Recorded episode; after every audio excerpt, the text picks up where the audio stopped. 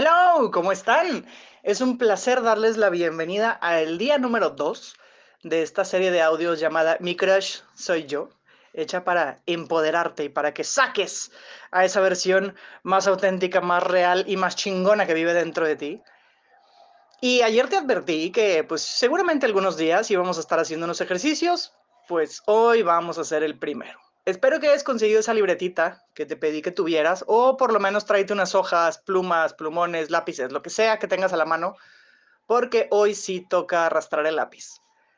Cuando a mí se me ocurrió hacer esta serie de audios fue porque en algún punto, en algunas lecturas de tarot, lecturas de oráculo, incluso en algunas sesiones de facilitación, hasta te pudiera decir que platicando con algunos de ustedes a través de las redes y platicando con amigos, creo que uno de los motivos más grandes por los que no nos atrevemos a ser nosotros mismos es por miedo.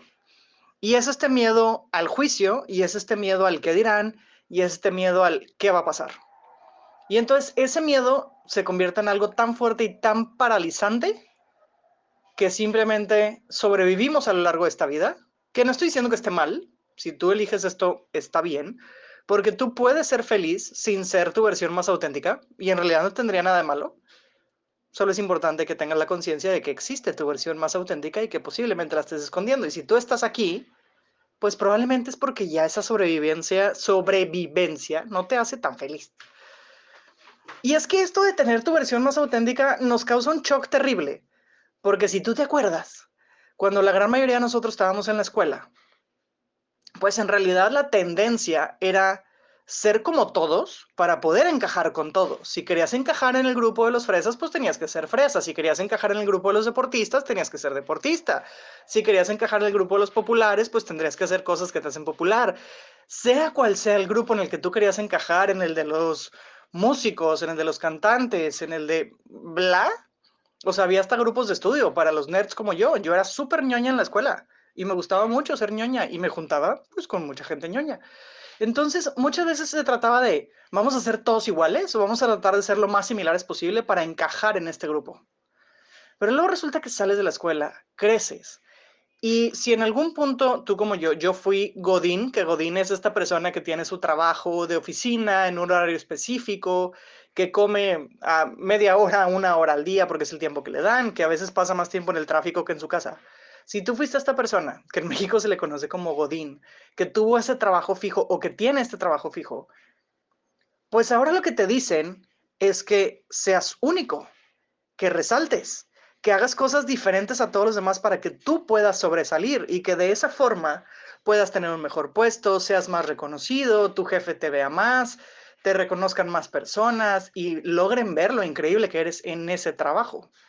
Incluso cuando ya empezamos, los que no, ya no estamos en oficina y nos dedicamos a emprender o nos dedicamos a ser creadores de contenido, nos dedicamos a otras cosas, también ahora te venden esta idea, que no está mal tampoco, de ser tu versión más auténtica. El contenido más auténtico es el que vende más. ¿Qué vas a hacer tú que te pueda diferenciar de todos los demás? ¿Qué ofrece tu negocio que sea diferente? ¿Cuál es eso que aporta? ¿Cuál es el valor que estás aportando tú? Y entonces entra este shock de, güey, pues vengo de toda una educación donde me dijeron que no resaltara, que fuera igual que todo el mundo para poder encajar en estos grupos. Y ahora resulta que tengo que ser único, y ahora resulta que me tengo que distinguir, y ahora resulta que el hecho de que todo el mundo me vea está bien, porque a veces en la escuela no estaba padre ser el más visto. Porque luego el más visto tenía a veces, a veces, un contexto negativo, ¿no? De eras el más visto porque eras el más travieso, eras el más visto porque eras eh, la que más castigaban o la que más enviaban a la oficina del director o la que hacía las cosas diferentes y la gente te juzgaba por ser una persona diferente. Y luego eres grande y ahora te juzgan por ser del rebaño y ahora te dicen que tú no seas una oveja y que no sigas a todo el mundo y que te conviertes en un líder. Y entonces como que, puta, pues entonces, ¿para qué lado le doy, no? O sea, entonces se trata de ser auténtico o se trata de encajar con todo mundo. Porque también es, sé tu versión más auténtica en el trabajo para que sobresalgas, pero con la familia tienes que esconder ciertas cosas. Y te cuento porque eso a mí me pasó mucho tiempo. Era de, en el trabajo tienes que ser la mejor, que todo el mundo te vea, que todo el mundo te note, que hagas cosas diferentes, que sobresalgas, que se note toda tu potencia, que se note todo lo que aprendiste. Ah, pero en familia, tú escóndete, no hables mucho de quién eres. En mi caso, que soy una persona gay, Era de, pero no le digas a nadie, nadie tiene por qué saber, vístete bien, que no se te note, vístete diferente, que no se den cuenta, cuidado con cómo hablas, cuida con cómo te sientas. Entonces, por un lado era sobresal y por el otro lado era escóndete para que nadie te vea porque no queremos que te digan nada.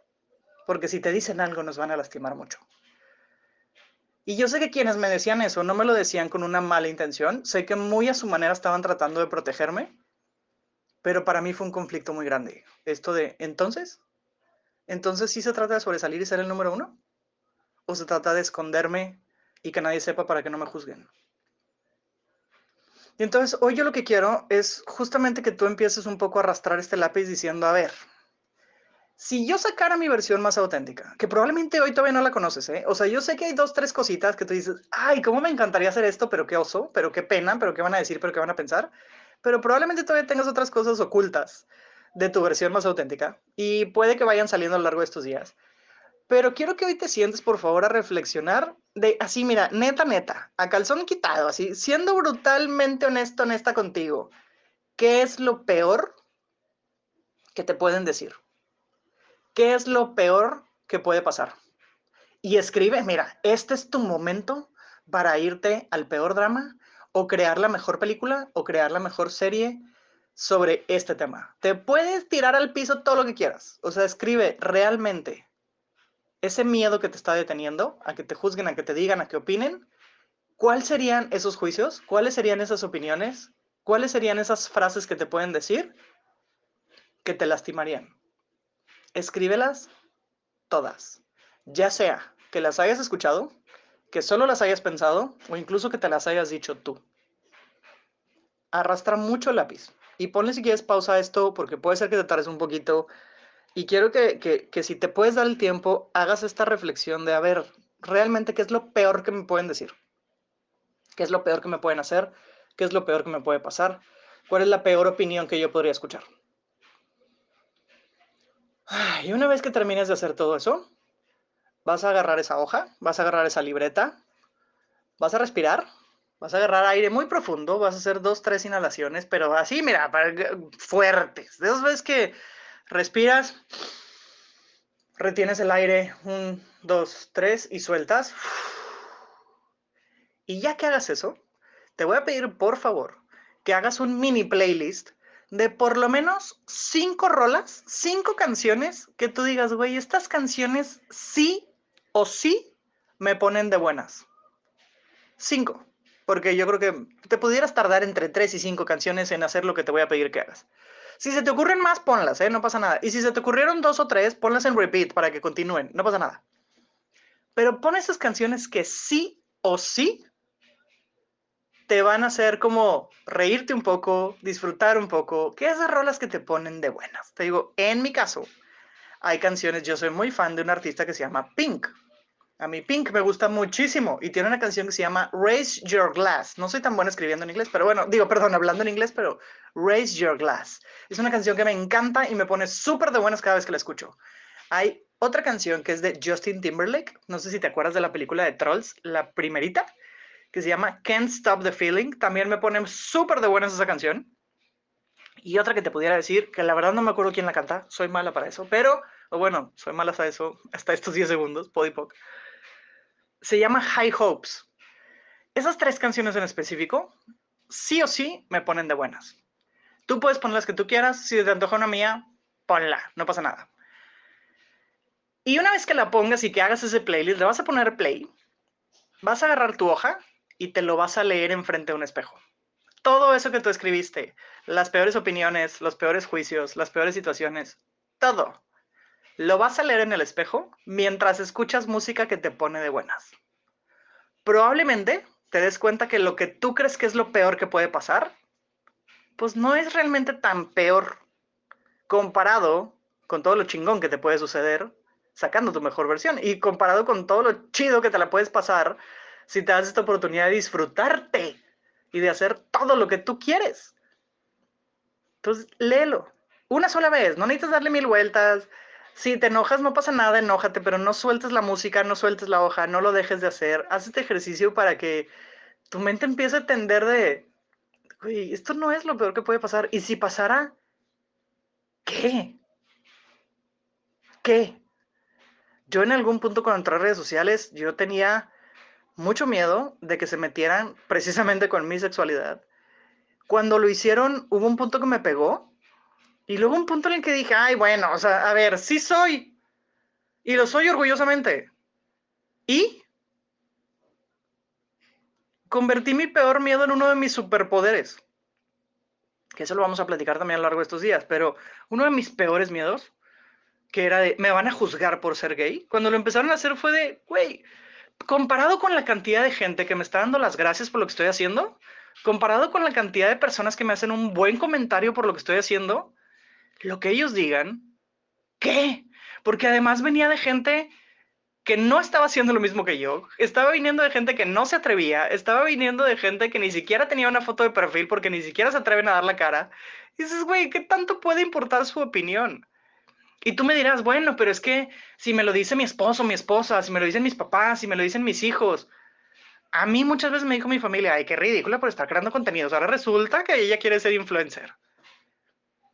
Y claro que me juzgaron y sé que no lo hacían, otra vez, no lo hacían así como que con la intención de fregarme, sino porque este mundo de las redes es algo que no mucha gente alcanza a percibir, que no, no ven un beneficio cuando una vez mi papá me dijo de, bueno, por eso, ¿cuánta gente te puede ver? Y le dije, papá, tengo más de 315 mil seguidores en TikTok. Me dijo, ¿qué? O sea, ¿cómo?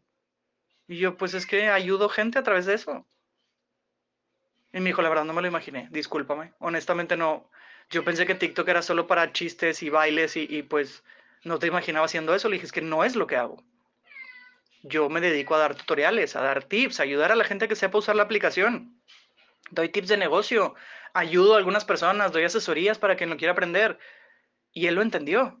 Y fue, discúlpame, yo no sabía que estabas haciendo todo esto. Yo tenía una mala percepción de las redes.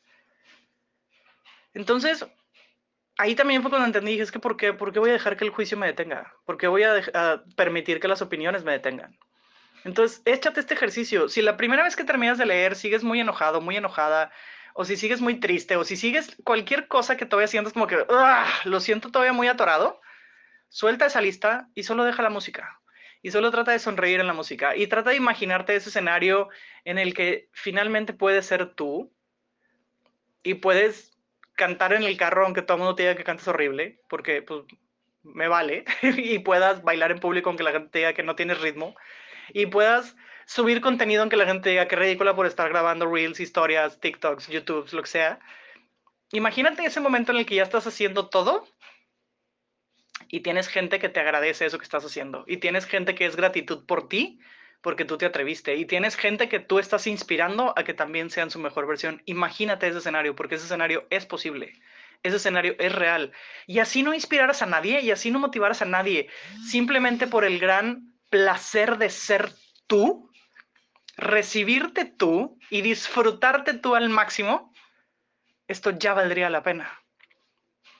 Entonces trata de hacer este ejercicio. Sé que puede estar un poco complicado, sé que puede ser un poco incómodo, pero es importante que ahorita empecemos a soltar todo ese mugrerito, todas esas barreras, todos esos velos que nos están deteniendo y no nos dejan ver las cosas para que podamos trabajar en otras cosas mucho más chidas.